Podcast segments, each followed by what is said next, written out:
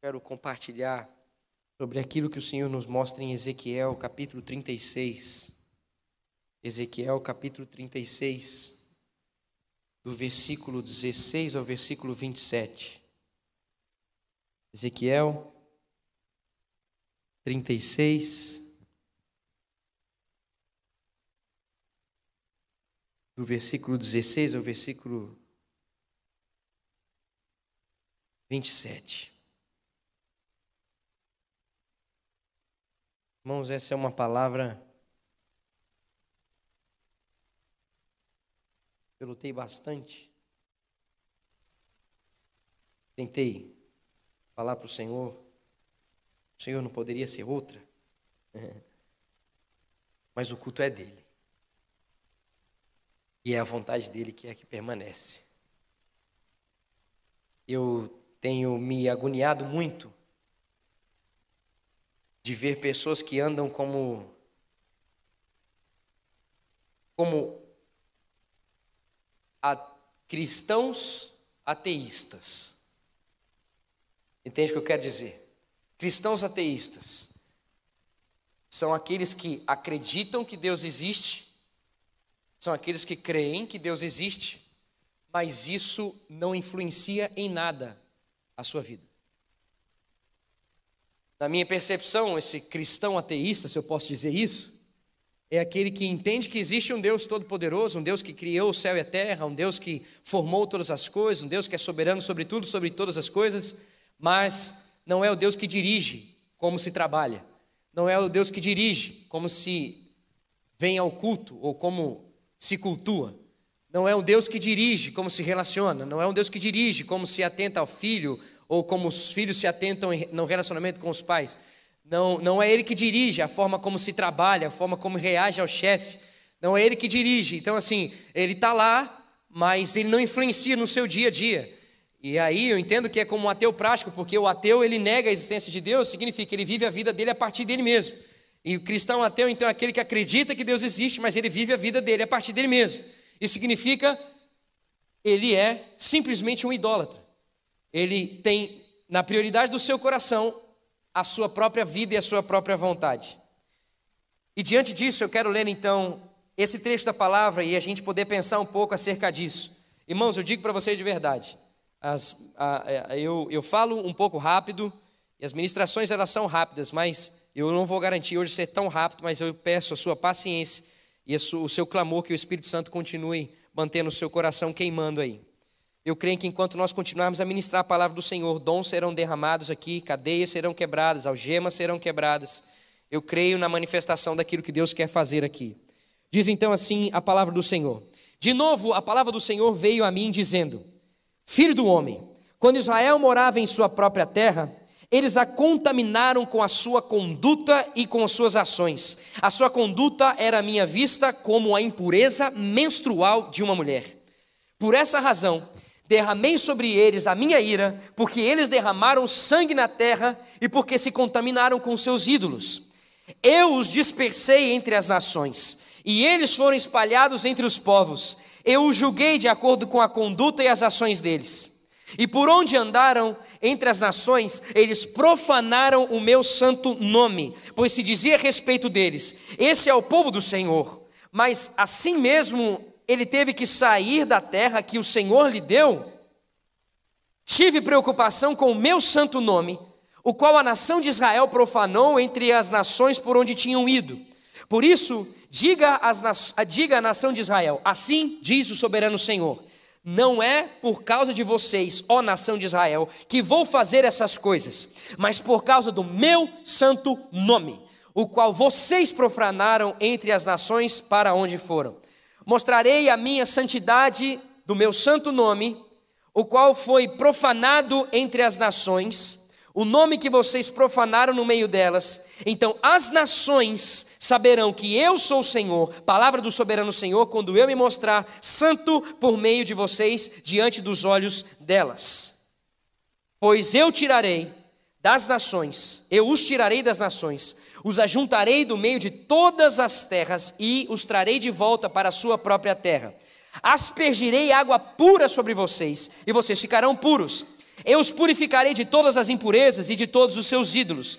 Darei a vocês um novo coração e porei um espírito novo em vocês. Tirarei de vocês o coração de pedra e lhes darei um coração de carne. Porei o meu espírito em vocês e os levarei a agirem segundo os meus decretos e a obedecerem fielmente às minhas leis. Senhor, muito obrigado mais uma vez pela tua palavra. Continua a fazer aquilo que o Senhor separou para nós, a tua porção sobre nós nessa noite, em nome de Jesus. Amém. Amém. Queridos, o profeta Ezequias escreveu isso quando Israel estava deportado para a Babilônia, na Babilônia. Ezequiel, ele recebeu essas revelações de Deus na Babilônia. Ele recebeu o porquê, quais foram as razões do porquê Deus levou Israel para fora da sua própria terra. Ezequiel viu a glória, viu que a glória de Deus abandonou o templo. Como Jeremias já havia até declarado, viu que o povo de Israel estava sendo julgado por Deus. Ezequiel viu isso por causa da sua idolatria e por causa da sua rebelião contra Deus. Como que isso aconteceu, querido?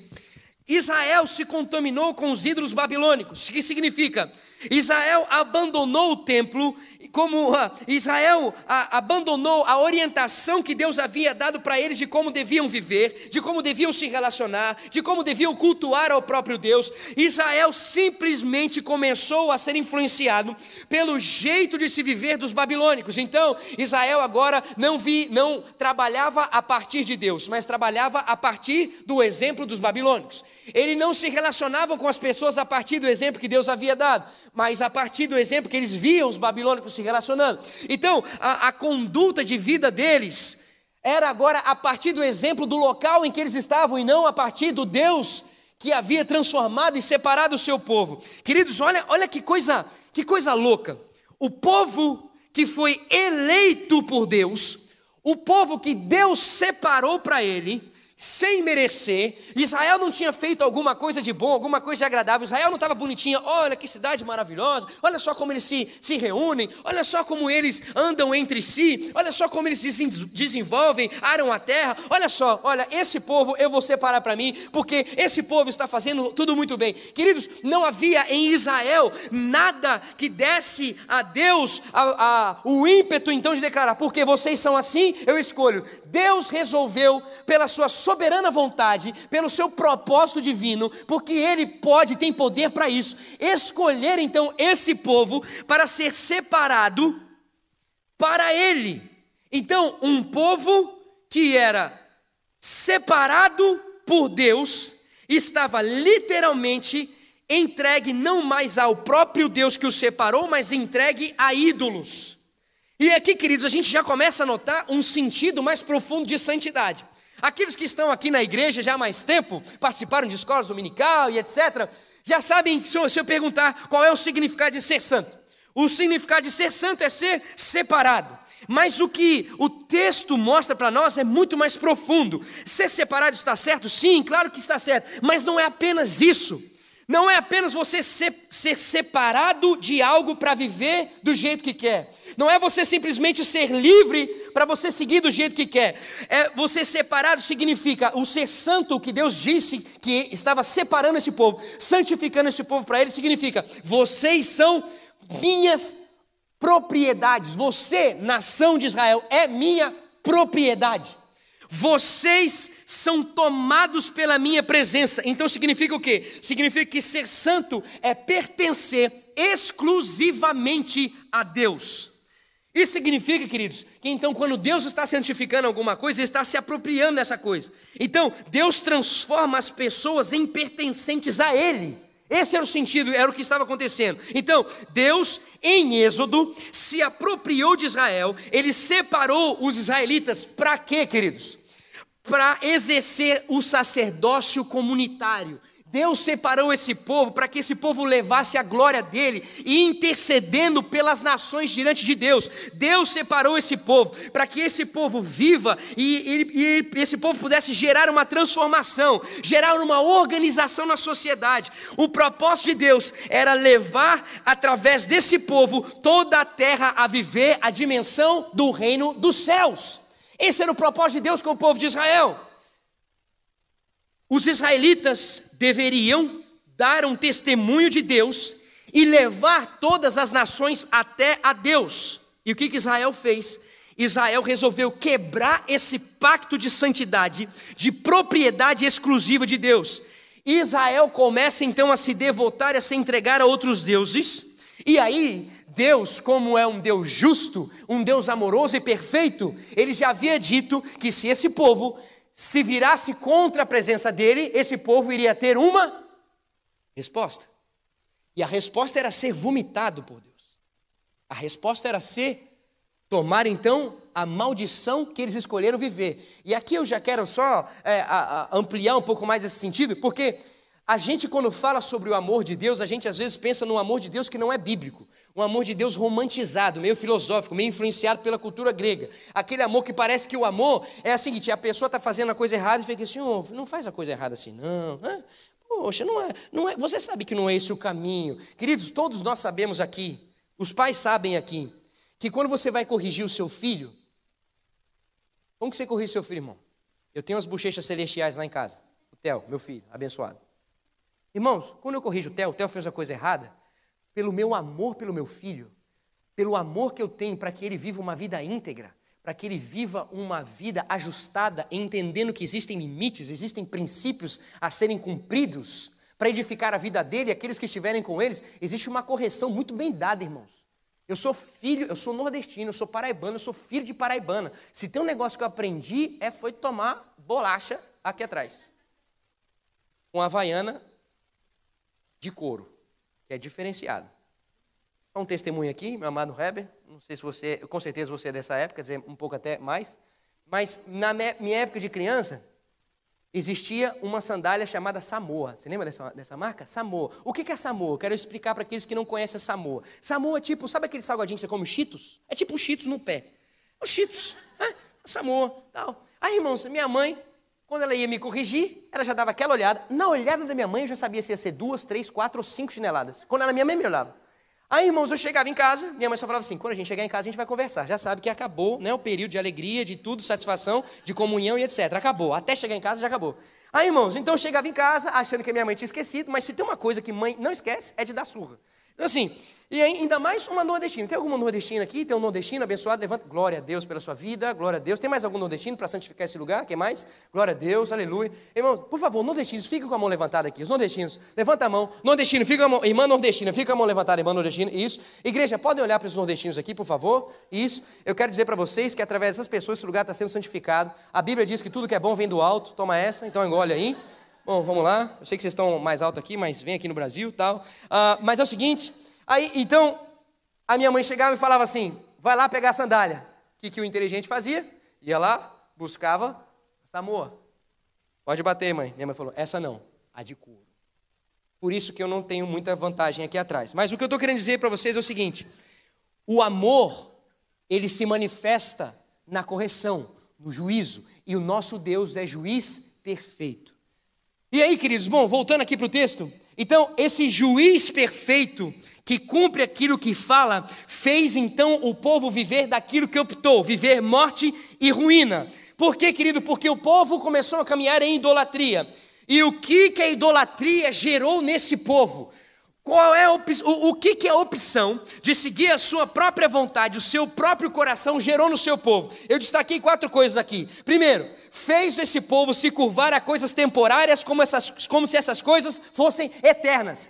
O que, que eles começaram a viver? Por então cumprirem o compromisso, a santificação e a caminhada com Deus, eles começaram a viver em função do dinheiro, começaram a viver em função de conquistar os bens, viver em função de ter relacionamento, de ter cargos, de estudar, como se essas coisas garantissem a vida, como se essas coisas garantissem a paz. Então, por causa da idolatria, esse povo começou a ser dependente de ter começou a viver em busca de saciar sua própria vontade, e quem está dirigindo saciar a sua própria vontade, vive o que? Egoísmo e vaidade. Qual que é o fruto disso? Guerra, morte. O que, que a idolatria causou nesse povo? Fez eles darem crédito ao que foi criado como se fosse criador. Esse povo começou a se curvar a animais. Esse povo começou a se curvar à natureza, esse povo começou a se curvar a ideologias humanas, como se as ideologias do homem fossem suficientes. Presta atenção, eles começaram a perguntar para eles mesmos como guiar a vida. Em vez de perguntar para aquele que criou a sua vida, eles começaram a perguntar para outra criatura como guiar a sua própria vida. Então começaram a viver a partir de ideologias humanas. Então começaram a dar crédito àquilo que foi criado, como se aquilo que fosse criado fosse o Criador. A terceira coisa que a idolatria causou foi fez eles se devotarem às coisas como se essas coisas aqui não tivessem fim. Então, que sentido? O que vale é você conquistar as coisas aqui. O que vale é você construir aqui carro, casa, andar suprido com aquilo que você puder aqui, porque isso aqui é a única coisa que vai ser suficiente para você. Então você perdeu o sentido da suficiência eterna. E por último aqui, fez eles atribuírem devoção a coisas como se fossem deuses. Lugar seguro para construir a sua identidade foi o próprio homem. Então, a razão de existir, de viver, está, estava baseado nos ideais humanistas. Então, eles estavam se conformando com essa questão que eles mesmos respondiam para ele.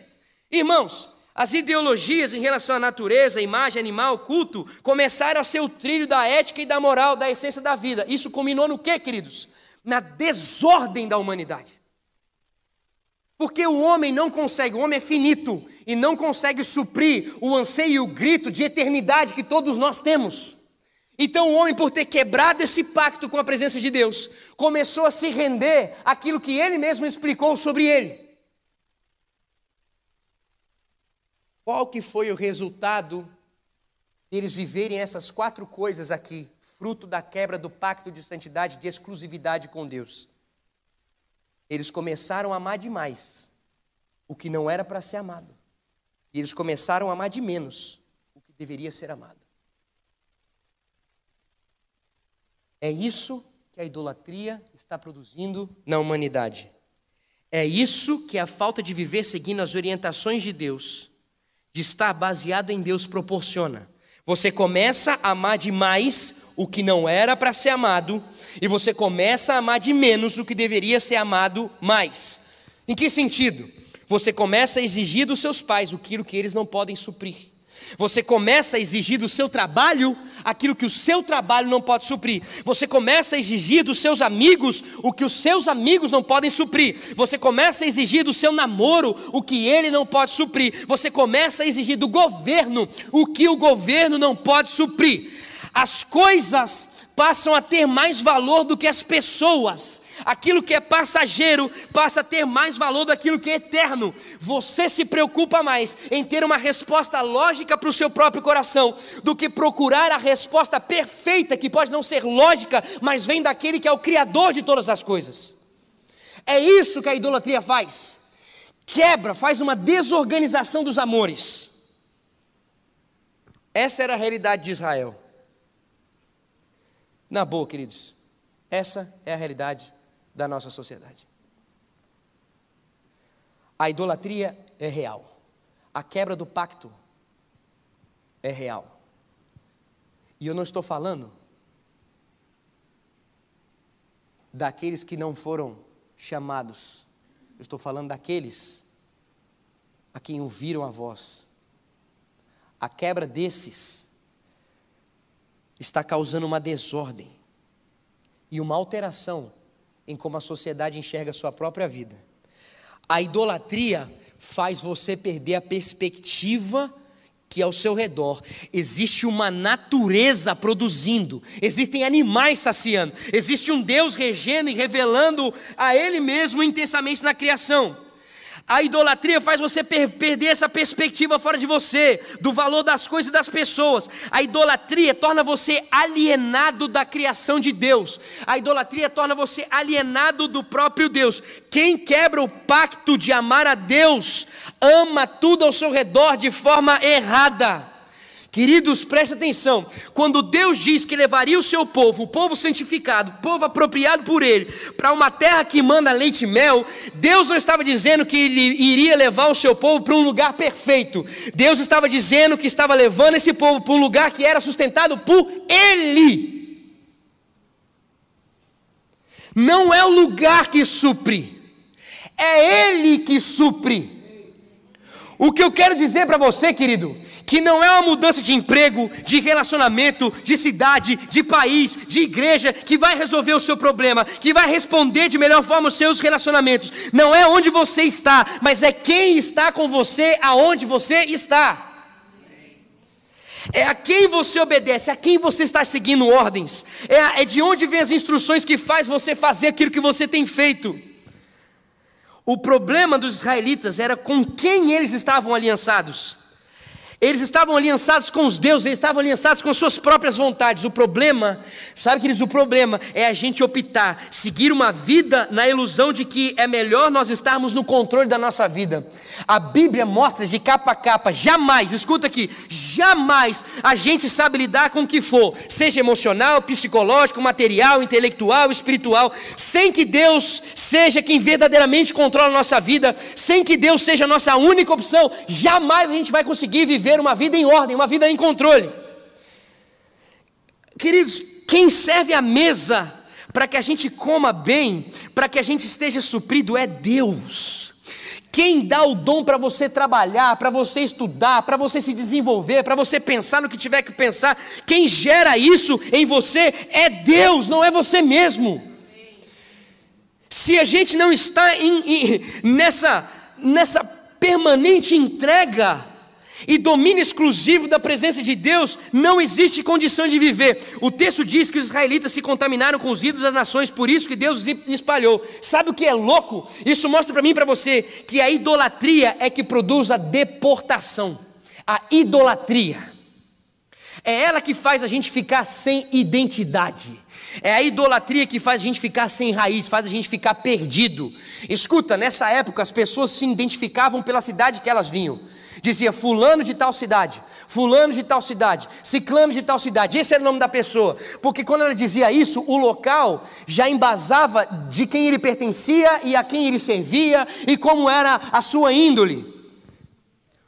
O que o texto está dizendo para nós é que quando a gente troca essa suficiência da presença de Deus, a gente perde a convicção do que, que nós somos, de onde nós viemos, para onde nós viemos. Por isso que quando as pessoas buscam em qualquer outra coisa entender o que são, não conseguem, porque a única identidade nossa está naquele que nos criou, a única compreensão do que, que nós existimos, para que, que nós existimos, qual é o sexo que nós temos e qual é o sexo que nós devemos continuar, toda essa questão, você pode ficar tentando trocar de sexo, você pode ficar tentando trocar do que for, nada vai ser suficiente para você, por quê? Porque a sua identidade está somente naquele que te criou, no Deus Todo-Poderoso. Só em Deus existe a resposta. E quando existe uma quebra dessa, desse relacionamento com Deus, você fica perdido, você não sabe realmente o que você tem que fazer. A idolatria produz esse senso de perda. Você começa a ter que procurar nas coisas norte, porque você perdeu o senso de caminhar aqui na terra.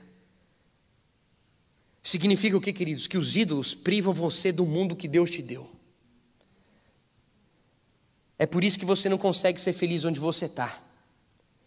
Por isso que você não consegue mais enxergar beleza em nada. Porque você está curvado a qualquer outra coisa sem ser Deus.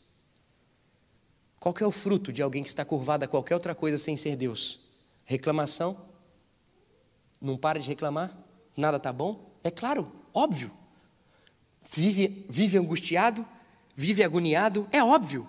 Sem Deus, quebrando o pacto com Deus, tudo é angustiante, porque você não consegue enxergar propósito em mais nada, tudo se torna vazio.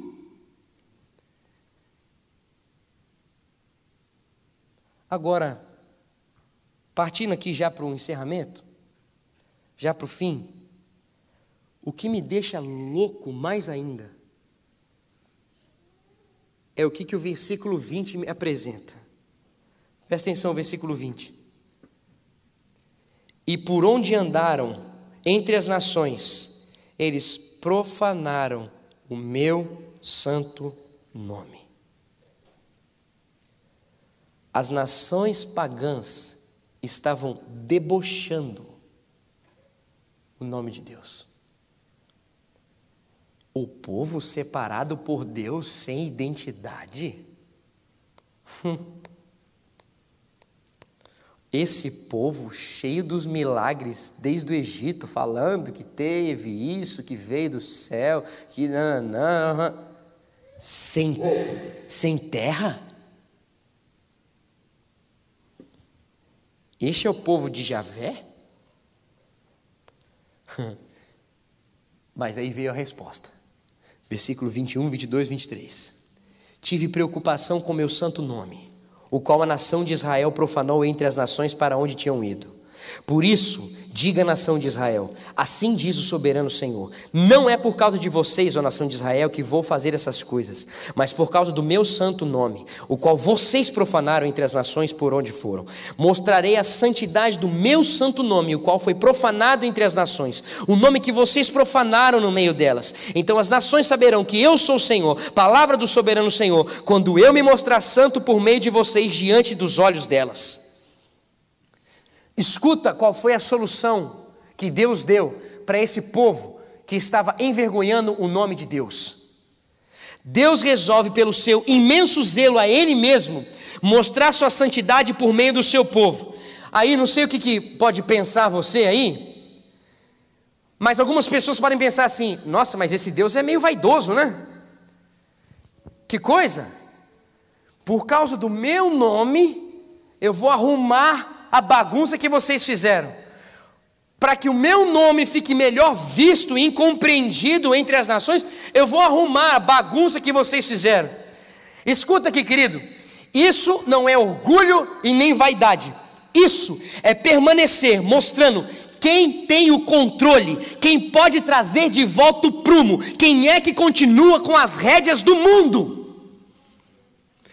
Ele não faz o ajuste porque o povo era ouro puro de sei lá o quê, porque o povo era o ponto fraco dele, porque o povo tinha algo de especial. Escuta, o que o texto diz para mim e para você é que eles eram idólatras, eles eram mentirosos, eles eram infiéis, e ele ajusta esse povo, porque ele prometeu estar vinculado com esse povo, e ele não é homem para mentir, e ele cumpre a parte dele na aliança. Eu vou ajustar vocês, porque eu estou comprometido com vocês, o meu nome vai ser santificado no meio de vocês, porque eu sou o Senhor e eu continuo tendo controle sobre todas as coisas, nada perde o controle, e eu vou trazer de volta, porque o meu nome vai continuar sendo santificado através de vocês, porque eu fiz um compromisso com vocês. Agora, o que é interessante é que se o nome de Deus ele é profanado nas nações, quando a gente vive idolatria, então Deus é conhecido entre as nações quando a gente é santificado por Ele. Sabe quando você profana o nome de Deus? O texto nos deixa muito claro. Você profana o nome de Deus quando você destoa dos termos da aliança. Quando você vive uma vida que não corresponde à presença de Deus. Quando você vive opções diárias que não correspondem à presença de Deus. E sabe quando você então dá glória a Deus? Sabe quando o nome dele é exaltado perante todos? Quando você vive os princípios da aliança, a ponto das pessoas perceberem que Deus não é um ponto na sua vida, mas Deus é a base da sua vida. Que Deus não é uma opção da sua vida, Deus é a sua vida por inteiro.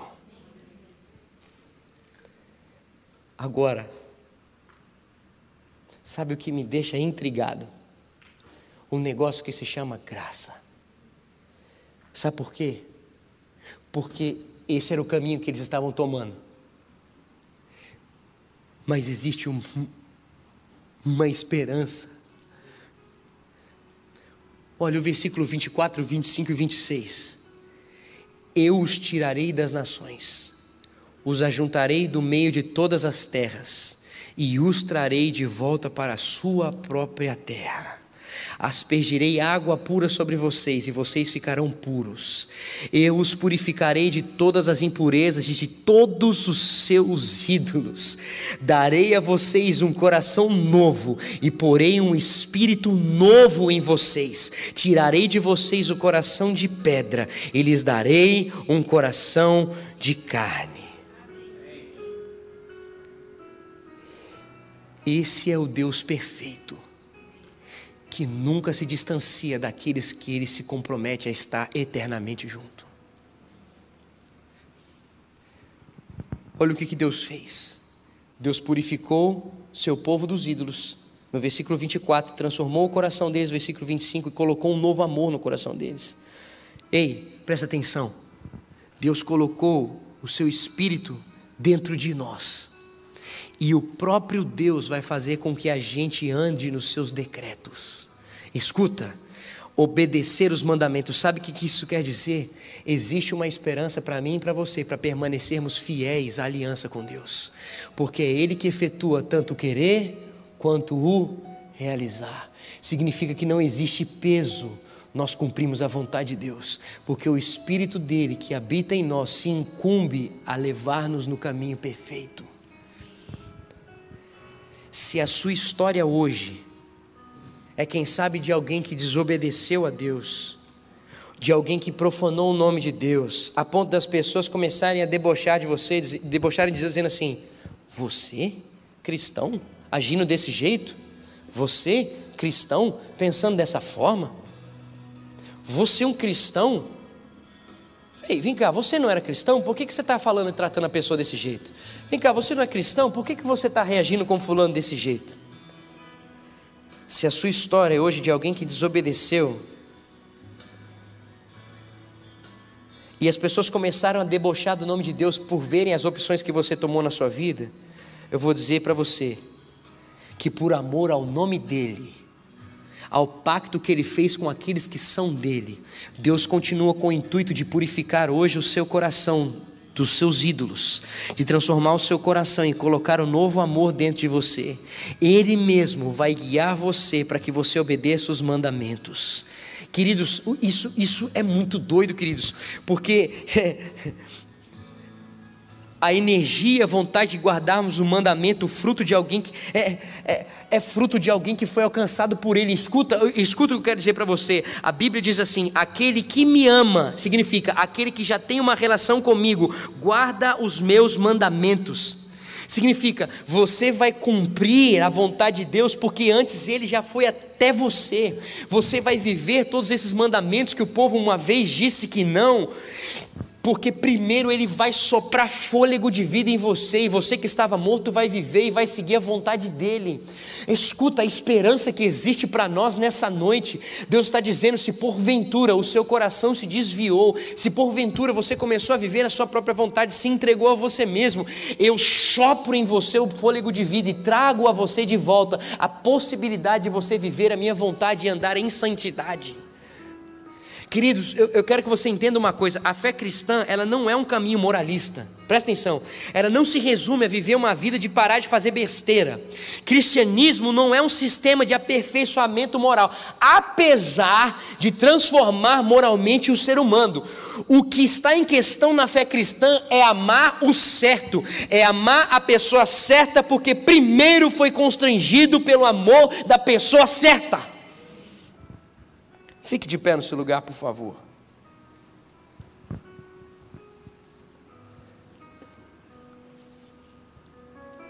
Igão, como que eu trilho esse caminho?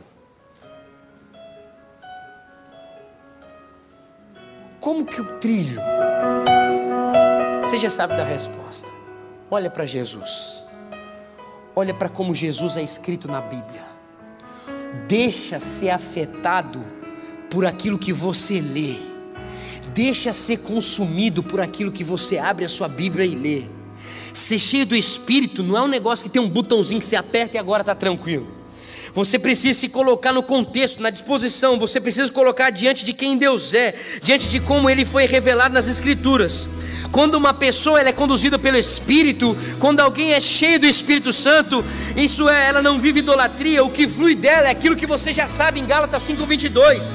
Existe fluindo dela amor, alegria, paz, paciência, amabilidade, bondade, fidelidade, mansidão e domínio próprio. O que significa isso, queridos? Significa que o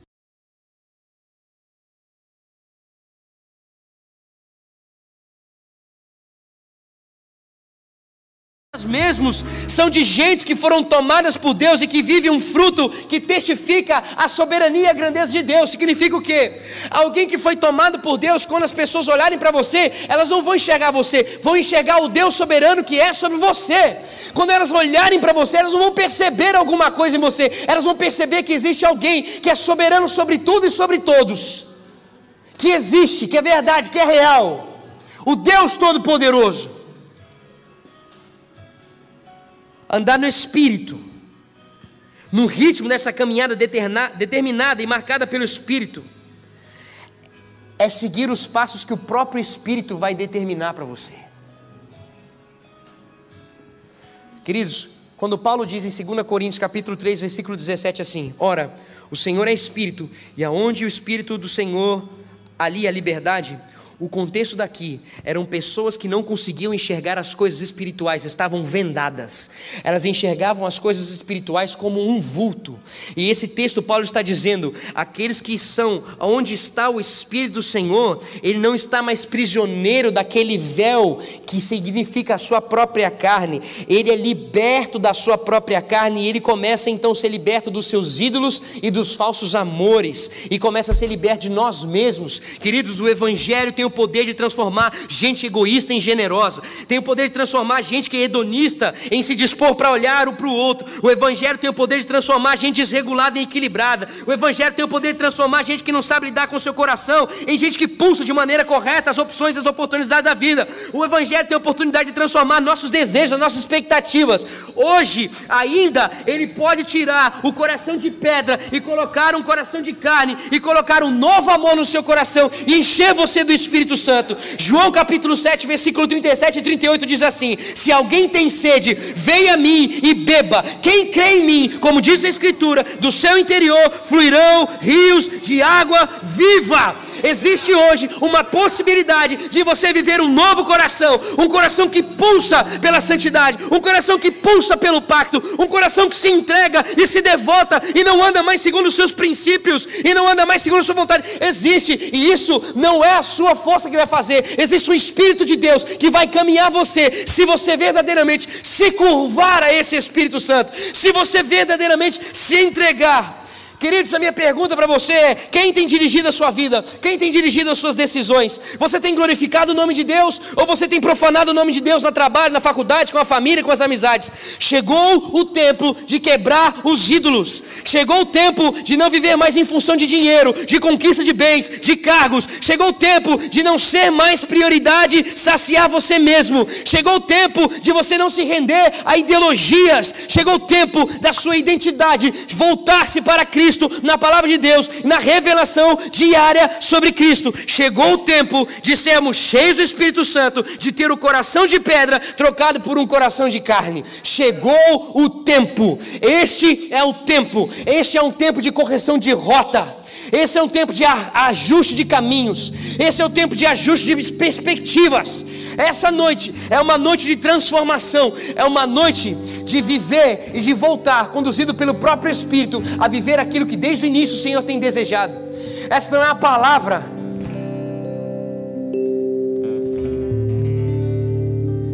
Essa palavra veio para o povo que um dia tinha se entregado a Ele, mas que negociou a vida com Ele. Querido, eu não sei como anda o seu coração, mas eu só sei de uma coisa: foi Deus que mandou, foi Deus que disse que era para isso ser falado aqui. E se foi Ele que disse, é porque Deus está dizendo: Eu quero corrigir rotas aqui, eu quero ajustar caminhos, eu quero ajustar, alinhar, eu quero trazer de volta aquele que quebrou o pacto, aquela que quebrou o pacto comigo começou a andar segundo a sua própria vontade e começou a vir para o culto do jeito que ela queria, começou a olhar para o culto e tentar, ah, mas eu não gosto dessa música, eu não gosto daquilo, começou a trazer, perder a perspectiva das coisas, começou a ficar agoniada com tudo aquilo que estava vivendo, começou a viver uma vida que só olhava para as coisas ao redor e começou a se agoniar, só reclamar porque perdeu a perspectiva da eternidade. Nessa noite é noite de ajuste. O seu papai Pai está aqui dizendo: Eu vou pegar na sua mão e vou conduzir você no caminho perfeito. Simplesmente creia, permaneça e obedeça. Será que existe alguém aqui que entendeu essa vontade do Senhor e deseja viver esse ajuste, eu queria pedir para que todos fechassem os seus olhos. Se existe alguma coisa que você entende que necessita ser ajustada, põe a mão no seu coração e agora é você e o seu pai. Se existe alguma coisa que você entende diante dessa palavra que necessita de um ajuste, se existe alguma coisa que você percebe que existe necessidade de um toque do Senhor, então é você e o seu pai agora em nome de Jesus. Querido, não é a minha oração, a palavra diz que é mediante a sua fé, é a sua declaração. Então não espere eu começar a orar ou começar a vir alguma ministração aqui. É você e o seu pai. É você e o seu pai agora. Diga para ele aonde foi que você deixou. Diga para ele aonde foi que você negociou. Diga para ele, diga para ele. Se você não consegue lembrar, peça ao Espírito Santo para trazer à tona sua mente. Senhor, me traz à tona e faz eu corrigir essa rota agora em nome de Jesus.